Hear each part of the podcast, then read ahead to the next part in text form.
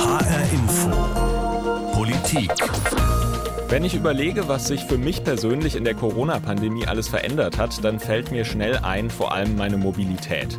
Ich bin plötzlich viel öfter Fahrrad gefahren, denn man wusste ja nicht so genau, wie gefährlich Bus- und Bahnfahrten wegen Corona sind. Das ging anscheinend auch vielen anderen Menschen so. Die Fahrradhändler meldeten Rekordumsätze und in einigen Städten sind plötzlich Pop-up-Radwege entstanden, also temporäre Spuren auf Straßen für Radfahrerinnen und Radfahrer. Gibt es jetzt eine Chance, dass mehr Menschen dauerhaft aufs Fahrrad umsteigen? Und was müsste sich dafür an unseren Städten ändern? Das will ich in dieser Sendung herausfinden. Mein Name ist Marcel Sommer. Wenn es ums Radfahren in hessischen Städten geht, dann hat Frankfurt zuletzt wahrscheinlich die meiste Aufmerksamkeit bekommen. Hier hat vor zwei Jahren die Initiative Radentscheid 40.000 Unterschriften gesammelt. Sie wollte erreichen, dass Frankfurt fahrradfreundlicher wird. Der Magistrat hatte das Bürgerbegehren als unzulässig abgelehnt, weil es zu unkonkret formuliert gewesen sei. Die Stadtregierung hat aber auch beschlossen, unabhängig davon Forderungen des Radentscheids umzusetzen. Dieses Jahr haben sich die ersten Straßen verändert. Was passiert da genau und zieht das auch wirklich mehr Menschen auf Fahrrädern an? Ich habe mir das vor Ort angeschaut mit Katharina Knacker vom Radentscheid. Wir treffen uns mittags an der Friedberger Landstraße im Frankfurter Nordend. Es ist spätsommerlich warm, der Himmel strahlend blau, also ein richtig schöner Tag, um Fahrrad zu fahren. Katharina Knacker ist Ende 30, sie hat schulterlange braune Haare und kommt auf ihrem schwarzen Fahrrad angefahren. Sie ist seit rund zwei Jahren beim Radentscheid dabei. Sie hat zwei Töchter und die Familie besitzt kein Auto, aus Prinzip.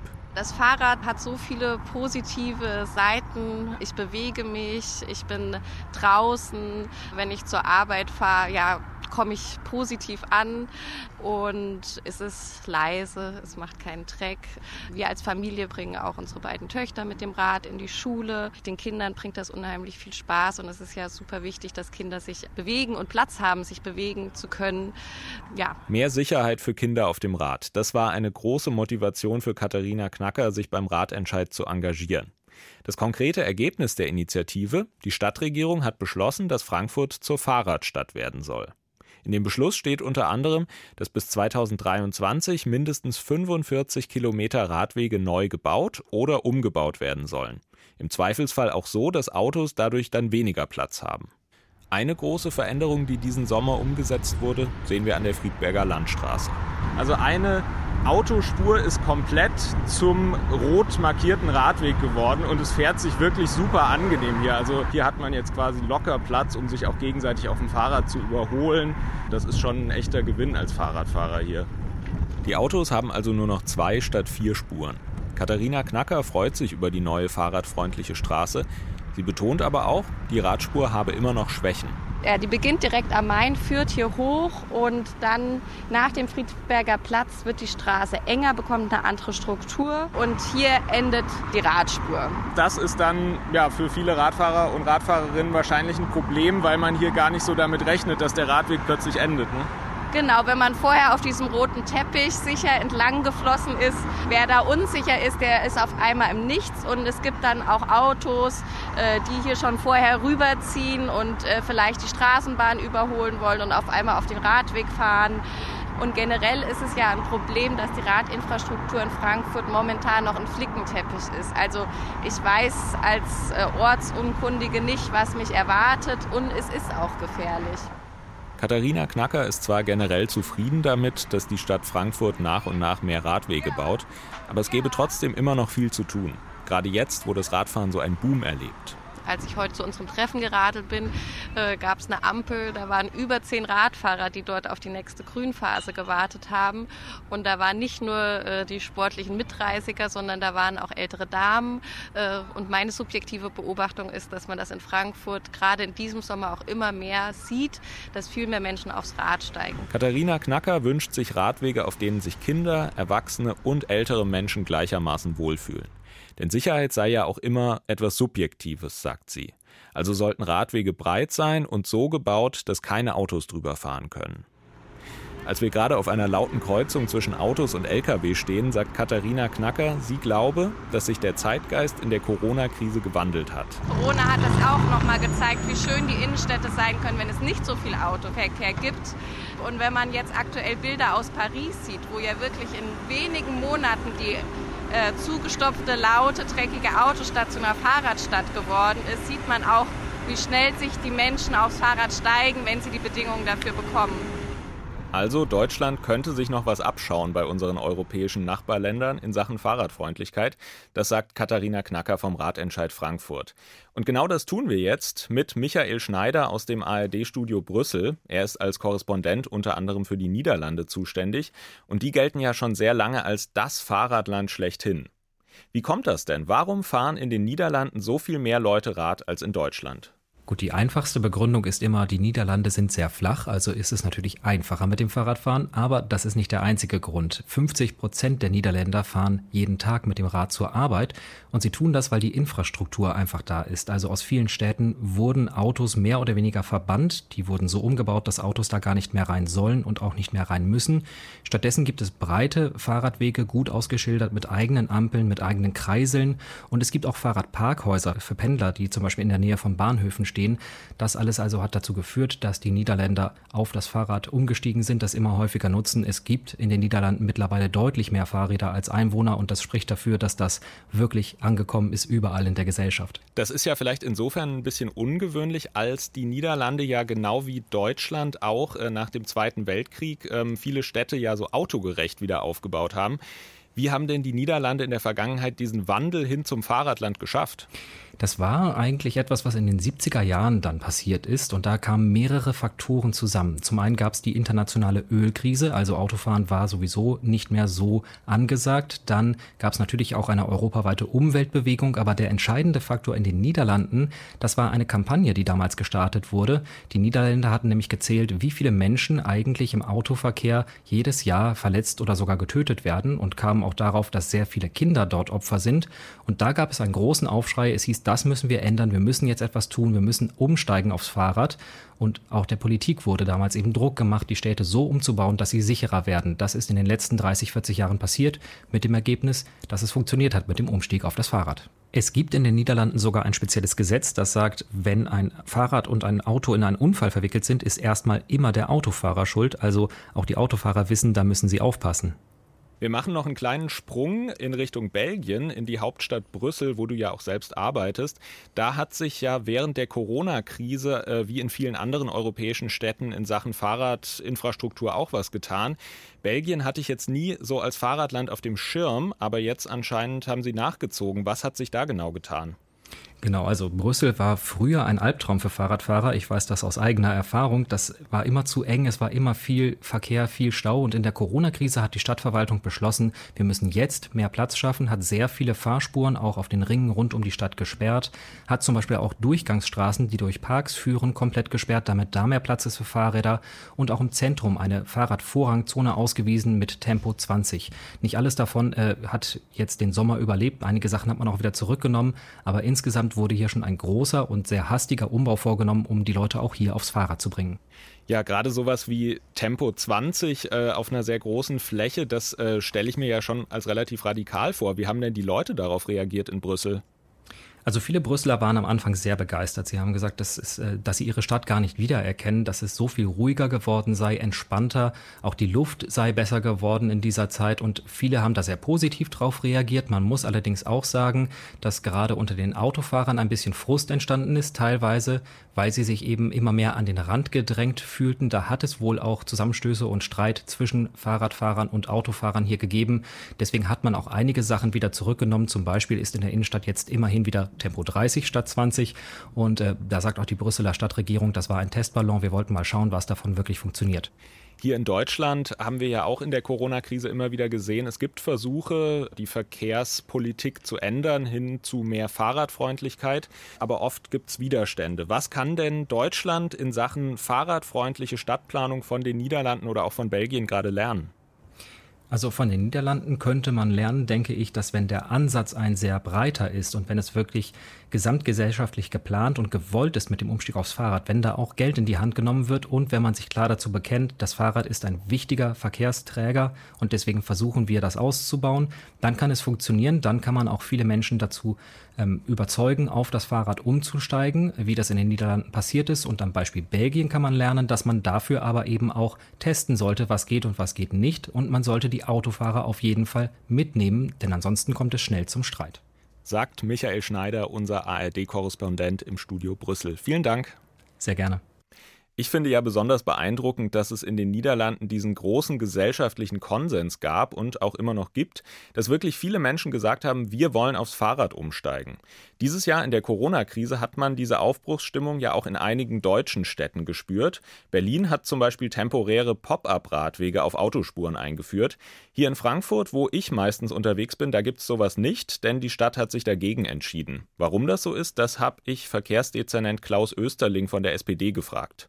Wir haben ja als Ergebnis des Ratentscheids umfangreiche Umbaumaßnahmen, wo es nicht darum geht, äh, Radwege temporär anzulegen, sondern eben endgültig.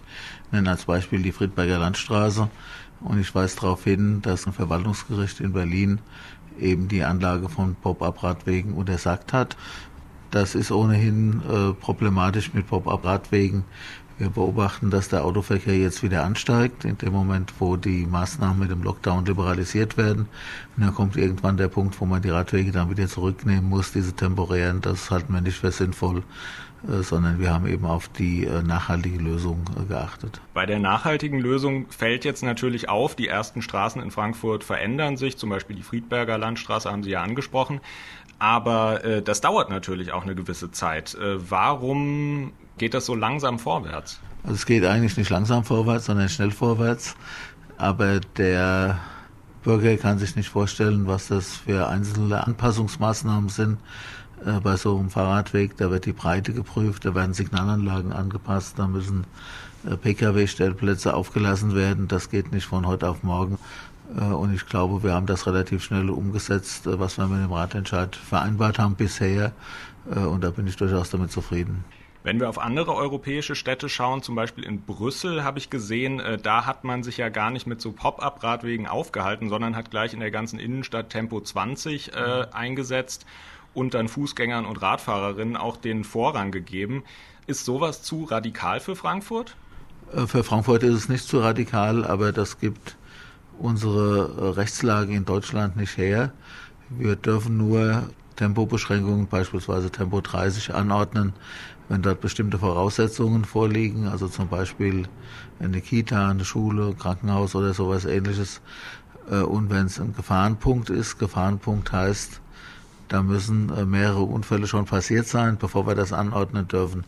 Es gibt den Versuch seitens des Städtetags, das zu ändern in die Straßenverkehrsordnung den Gemeinden äh, mehr äh, Eigenständigkeit einzuräumen, aber das ist bisher am Bundesverkehrsminister gescheitert. Sie haben auch schon angesprochen, ähm, die Pop-up-Radwege haben teilweise rechtlich nicht funktioniert. Jetzt gab es ja in Frankfurt auch das berühmte Beispiel des äh, Mainkais, der ja für Autos äh, versuchsweise gesperrt war, jetzt aber auch wieder geöffnet wurde. Ja, für wie realistisch halten Sie es denn, dass äh, sowas wie eine autofreie Innenstadt in naher Zukunft hier in Frankfurt möglich wäre? Also äh, der Mainkai ich als Verkehrsdezernent halte den äh, Verkehrsversuch für erfolgreich.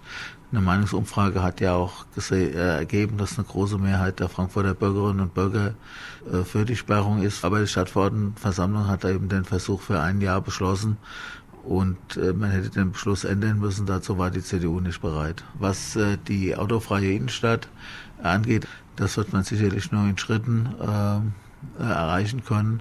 Andere Städte haben das schon realisiert, aber es dürfte sicherlich so ein Zeitraum von sieben, acht Jahren dauern, das umzusetzen. Und woran liegt das? Also woher kommen diese Widerstände dagegen? Also der Einzelhandel läuft traditionell immer Sturm gegen äh, verkehrsberuhigte Zonen. Wir haben ja schon vor drei Jahrzehnten hier die Auseinandersetzung, die ganz große Auseinandersetzung äh, über die autofreie Zeit gehabt. Heute, ein paar Jahrzehnte später, gibt es, glaube ich, niemand in der Stadt, auch nicht der, der Einzelhandel, der das nochmal haben will.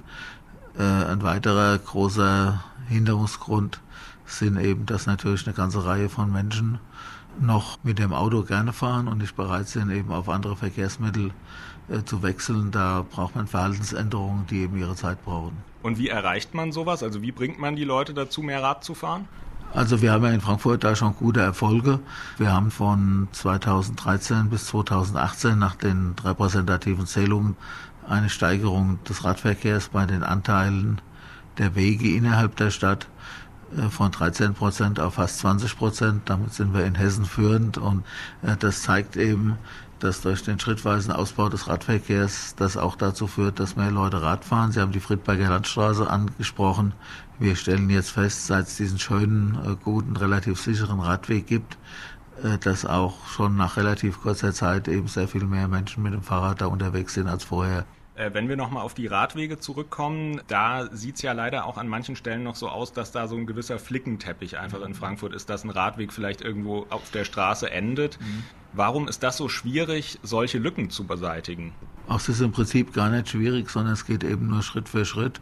Wenn Sie jetzt den Radweg Friedberger Landstraße nehmen, der ist eigentlich von der Idee Bestandteil von einem durchgehenden Radweg Sachsenhäuser Warte, Friedberger Warte.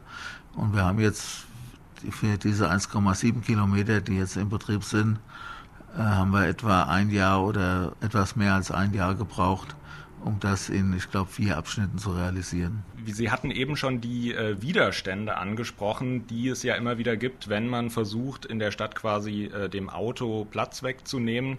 Äh, da hatten Sie neulich auch in einem Podcast des BUND ähm, von der Industrie- und Handelskammer gesprochen, die da sich äh, immer skeptisch zeigt. Wie frustriert sind Sie eigentlich von so viel Widerstand gegen Ihre Politik? Ja, da bin ich gar nicht frustriert, weil ich, ich habe das erwartet, was die IHK angeht, die Industrie- und Handelskammer und die Handwerkskammer. Äh, Wenn es dann wirklich darum geht, eben den Radverkehr, den angemessenen Raum auch in der Stadt einzuräumen und da der Raum in Frankfurt begrenzt ist, geht das eben nur zulasten des Autoverkehrs. Und dann ist der Konflikt mit der IHK beispielsweise, dass die IHK sagt, die Radwege sollten über Nebenstraßen geführt werden, während äh, der ADFC, der Ratentscheid, aber auch der Verkehrsdezernent eben der Auffassung sind, dass die Fahrradwege längs der Hauptverkehrsstraßen geführt werden sollen, weil der Radverkehr hat eben auch das Anrecht auf den kürzesten Weg und es kann nicht sein, dass man äh, den Radverkehr da als B-Verkehr betrachtet, der dann mit längeren Fahrzeiten und Umwegen durch Nebenstraßen geschickt wird. Frankfurts Verkehrsdezernent Klaus Österling sagt, der Wandel zur Fahrradstadt geht nur Schritt für Schritt, sonst sind die Widerstände zu groß. Jetzt in der Corona-Krise werden die Konflikte aber auch nicht unbedingt weniger, denn es sind zwar mehr Menschen aufs Fahrrad umgestiegen, aber gleichzeitig auch mehr aufs Auto. Zu diesem Ergebnis kommt eine Studie des Deutschen Instituts für Urbanistik, die diese Woche erschienen ist. Und darüber habe ich mit Dagmar Köhler gesprochen. Sie berät in diesem Institut unter anderem Kommunen, die fahrradfreundlicher werden wollen. Ich habe sie gefragt, ob sie die Corona-Pandemie als eine Chance für den Radverkehr betrachtet. Also die Corona-Pandemie ist eine derartige Zäsur. Die ist ähm, definitiv genauso Chance wie Risiko. Wir sehen aber vor allem die Chance, ja, und auch für den Radverkehr. Die Corona-Krise hat zwei ganz große Sachen geleistet. Erstens hat sie erfahrbar gemacht, was das Ziel von moderner Mobilitätsplanung ist, nämlich diese menschengerechte Stadt, die nicht dominiert wird von den Nebeneffekten, den negativen Nebeneffekten des Verkehrs. Und was, was auch passiert ist in der äh, Zeit, es, es gab so einen Umbruch in den Verhaltensmustern. Das haben wir sonst ganz selten im Leben von Menschen. Ja, also alle Routinen waren aufgebrochen. Jeder hat neu darüber nachgedacht, wie sein Tag abläuft und wie er seine Wege zurücklegt. Und das ist auch eine, eine Riesenchance.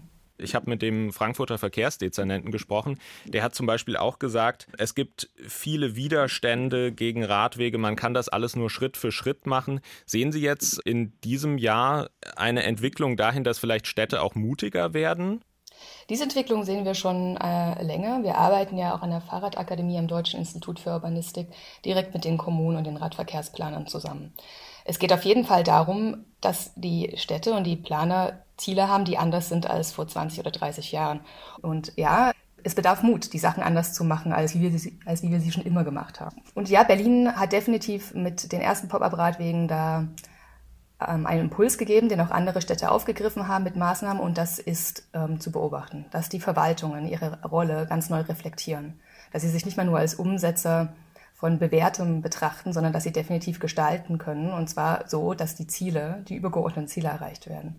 Wir haben ja auch schon gehört, äh, zum Beispiel in den Niederlanden gab es ja solche Entwicklungen schon so seit den 70er Jahren eigentlich, als man da angefangen hat, die autogerechten Städte in äh, Fahrradstädte umzuwandeln. Glauben Sie denn, es ist überhaupt realistisch, dass äh, das Autoland Deutschland auf diesen Weg kommt und sagt, das Fahrrad bekommt bei uns viel mehr Raum? Die Menschen in Deutschland fahren Rad und die sind schon immer Rad gefahren. Und jetzt, was wir beobachten können, ist, dass es ganz neue Zielgruppen gibt, ganz neue Gruppen von Menschen, die Fahrrad fahren. Es fahren ältere Menschen mit dem Rad, es fahren junge Familien mit dem Rad, es fahren Kinder mit dem Rad zur Schule. Diese neuen Zielgruppen bekommen langsam eine Stimme. Das ist auch neu. Und damit gibt es auch einen Druck von seitens der Nutzer, die eine andere Art von Infrastruktur benötigen, die eine andere Art Platzaufteilung für sich beanspruchen.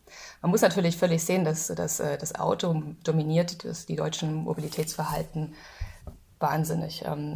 Wenn, wenn es jetzt darum geht, dass, dass mehr Menschen mit dem Fahrrad fahren und es da eine Platzumverteilung geben soll, dann ist das auf einem Niveau, das, ähm, das durchaus machbar ist, ohne dass das, dass das Kfz vom, vom Tisch verschwindet. Und äh, was schlagen Sie jetzt äh, Städten und Gemeinden vor, die Sie ja auch beraten bei diesem Prozess? Äh, wie können die das unterstützen, dass das gut vorwärts geht? Ganz entscheidend ist äh, eine, eine, gute Kommunikation, was man will, wo will man hin, was soll diese ganze Veränderung. Ja, es geht äh, nicht darum, Menschen zu ärgern, sondern es geht darum, lebenswerte äh, Räume und Städte zu erstellen, also zu, zu erschaffen und Mobilität zu gewährleisten. Aber eben die ganzen negativen äh, Nebeneffekte wie Lärm, Emissionen, Unfälle und Verkehrsgetötete, Raumverbrauch übermäßiger, der Mangel an Grundflächen andererseits einzuschränken. Gleichzeitig gibt es große Einschränkungen aufgrund des Rechtsrahmens in Deutschland. Die STVO ist nicht darauf ausgerichtet, den nachhaltigen Verkehr zu fördern. Sie ist darauf ausgerichtet, sie ist entstanden im Kontext äh, des motorisierten Verkehrs und dann den Verkehr zu sortieren und zu ordnen. Und äh, die Rechtsbeschränkungen äh, werden uns immer deutlicher und gerade jetzt mit den Pop-up-Radwegen und dem den, ähm, den erfolgreichen Klagen ist das nochmal sehr offensichtlich. Und auch Kommunen oder ähm, Länder müssen sich dafür einsetzen und äh, klar formulieren, dass eine Anpassung des Rechtsrahmens sie erst handlungsfähig machen wird. Das heißt, da ist dann am Ende ein Verkehrsministerium gefragt, die Straßenverkehrsordnung zu ändern.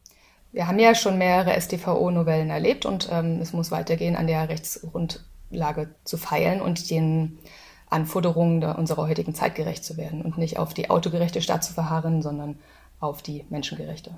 Wenn wir nochmal zurückkommen auf die Menschen, die sich jetzt vielleicht erst vor kurzem entschieden haben, äh, Rad zu fahren, immer wieder. Äh, Im Frühling und Sommer ist das natürlich sehr leicht, äh, weil es schönes Wetter ist. Aber es gibt ja auch die Sorge, dass jetzt im Winter dann viele der Schönwetterradler auch wieder aufs Auto umsteigen. Was können denn Städte und Gemeinden tun, um das so ein bisschen zu verhindern? Das Wetter spielt eine Rolle und es gibt immer Menschen, die dann nicht mehr aufs Fahrrad steigen, das ist richtig, aber das muss nicht so sein. Es ist in der dunklen Jahreszeit fühlen sich Menschen auf dem Fahrrad oder zu Fuß durchaus schneller unsicher, weil sie schlechter gesehen werden, was ja auch so ist. Natürlich ist das Empfinden der Sicherheitslage ein ganz entscheidender Hebel dafür, ob man fährt oder nicht. Und man kann das auch beobachten, gerade im Schülerverkehr, dass äh, in der dunklen Jahreszeit die Eltern viel besorgter um ihre Kinder sind als, als in der hellen. Also im Winter ist es umso wichtiger, den, den Radverkehr abzusichern, die Kreuzungslagen zu vereinfachen und zu klären. Aber es geht auch um Sachen wie, ähm, wenn, wenn, wenn ein richtiger Winter kommt, den wir ja nicht mehr so häufig erleben, aber wenn es schneit, was wird geräumt? Ja, ist die Radverkehrsanlage der Ablageplatz für, für den Schnee, der von der Straße geräumt wird, oder wird der denn eigentlich auch geräumt? Das ist zum Beispiel in Kopenhagen der Fall. Da wird äh, das Hauptnetz, das Hauptnetz wird als erstes geräumt und erst danach die, die, die Spuren für motorisierten Verkehr. Das heißt, man müsste tatsächlich so ein komplettes Umdenken haben, eigentlich, wer welche Priorität im Straßenverkehr hat. Wenn das Ziel nachhaltiger Stadtverkehr heißt, an der Spitze der Pyramide äh, steht dann der, der zu Fuß gehende. Ja, das ist das nachhaltigste, die nachhaltigste Form der Fortbewegung und auch die Person, die am meisten geschützt werden muss. Und dann kann man die Pyramide aufbauen, es kommt der, der, der Radverkehr, der ÖPNV und erst am Schluss die, ähm, der motorisierte Verkehr der am wenigsten nachhaltig unterwegs ist und dazu eine Gefährdung für andere sein kann, gleichzeitig aber von sehr vielen Menschen genutzt wird. Also eine Politik und auch eine Verwaltung, die, die umsetzt mit dem genauen Wissen, was äh, will ich erreichen, wer ist hier zu schützen, äh, geht durchaus reflektiert an, die, an diese Fragen heran. Wie optimistisch sind Sie, dass äh, so ein Umdenken in naher Zukunft in Deutschland stattfindet? Die Kommunen in Deutschland, auch in Europa, denen ist zunehmend klar, dass es so nicht weitergeht. Ja, die, die, die Ballungsgebiete wachsen, entsprechend wächst der Individualverkehr, die Zahl der Autos, die Emissionen, der Stau, der Raum wird knapp. So weiter wie bisher funktioniert nicht. Die Ziele sind den Kommunen bewusst und die sind eine absolut treibende Kraft dafür, dass sich was verändern muss. Die Mittel, um das zu tun, sind durchaus bekannt. Es gibt einen ganzen Katalog von Werkzeugen, aber es ist sehr schwer, die anzuwenden im jeweiligen Kontext. Aber ähm, Deutschland ist an einem Punkt, wo es zur Umsetzung kommen muss. Nach 30 Jahren Diskussion sind die Kommunen und die Planer bereit. Jetzt ist also die Zeit der Kommunen und der Stadtplanerinnen und Stadtplaner. Denn die haben es in der Hand, ob aus dem Corona-Fahrradboom ein dauerhafter Effekt wird, sagt Dagmar Köhler vom Deutschen Institut für Urbanistik. Ein großes Problem beim Radwegeausbau ist aus ihrer Sicht, dass die Straßenverkehrsordnung zu stark auf den motorisierten Verkehr ausgerichtet sei. Das müsse sich ändern. Der Zeitgeist scheint sich tatsächlich gewandelt zu haben. Viele Menschen sind in diesem Jahr auf das Fahrrad umgestiegen und viele Kommunen unterstützen das trotz bürokratischer Hürden. Ich persönlich werde versuchen, auch in der kalten Jahreszeit weiter Fahrrad zu fahren. Mein Name ist Marcel Sommer und das war HR Info Politik. Die Sendung finden Sie zum Nachhören als Podcast auf hrinforadio.de, in der ARD Audiothek oder Sie abonnieren den HR Info Politik Channel in Ihrer Podcast-App.